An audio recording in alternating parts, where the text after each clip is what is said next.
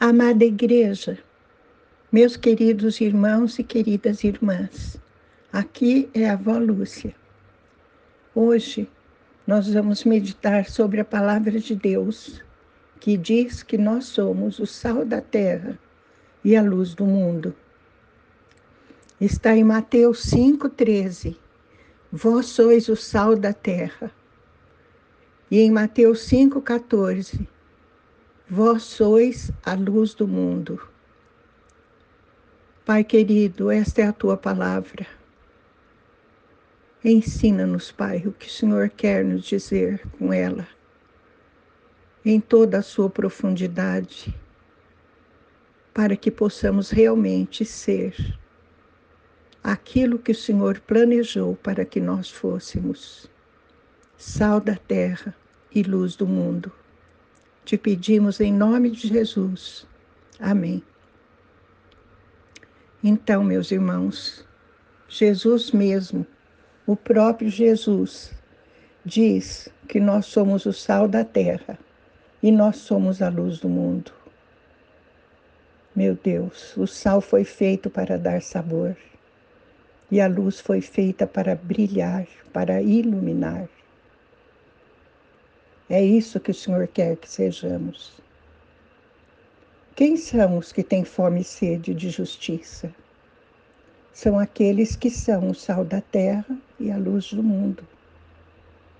São os inconformados com a realidade do Evangelho hoje, com a falta de evangelização, com a miséria daqueles que não têm Jesus inconformados com os injustiçados, aqueles que não conhecem a verdadeira justiça, que é o próprio Jesus.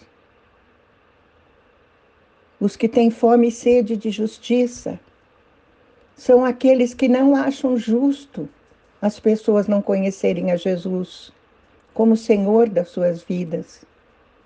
E tudo fazem para que aquelas que estão ao seu redor o conheçam, quer pela pregação da palavra, quer pelo seu próprio exemplo, despertando nelas o anseio e o desejo de serem como Jesus. Quem são ainda os que têm fome e sede de Jesus, de justiça?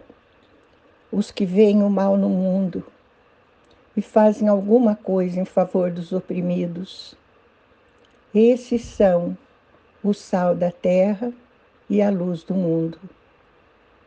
Vamos então ler o texto completo de Mateus 5, 13 e 16. Vós sois o sal da terra, mas se o sal perder o seu sabor, com o que se há de temperar? Para nada mais presta senão para se lançar fora e ser pisado pelos homens. Vós sois a luz do mundo. Uma cidade edificada sobre um monte não pode ser escondida. Igualmente, não se acende uma candeia para colocá-la debaixo de um cesto. Ao contrário, coloca-se no velador e assim ilumina todos os que estão na casa. Assim, deixai a vossa luz resplandecer diante dos homens, para que vejam as vossas boas obras e glorifiquem o vosso Pai que está nos céus. Queridos, nós somos seis, o tempero, o tempero da terra, o sal da terra. Ninguém gosta de comer uma comida insossa, sem sal. Essa comida não tem sabor, faltou o mais importante para ela. Assim, Jesus diz que nós somos esse sabor, esse sal da terra. E diz também que nós somos a luz do mundo e que essa luz tem que brilhar. Essa luz tem que resplandecer diante dos homens.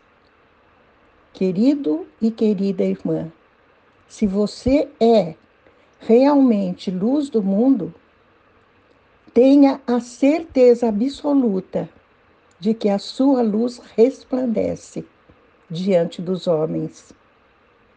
todos podem notá-la e todos podem perceber pelas suas atitudes, pelo seu modo de ser, que você pertence a Jesus.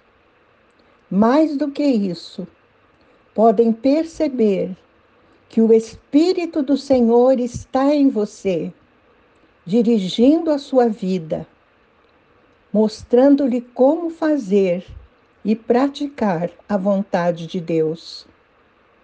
Assim eles verão as coisas que vocês fazem, as boas obras que vocês realizam. E por causa disso, vão glorificar o vosso Pai que está nos céus. Vão dizer: Vejam como este é este meu irmão, como é esta minha irmã. Vejam as suas atitudes, vejam as coisas que ele consegue fazer porque Deus está nele. Glória a Deus pela vida do meu irmão e da minha irmã. Vamos orar, Pai querido. Eu vos dou graças. Eu glorifico o teu nome, Senhor, pelas boas obras que são visíveis na vida de todos os meus irmãos e irmãs, porque neles resplandece a tua luz, e assim teu nome é glorificado.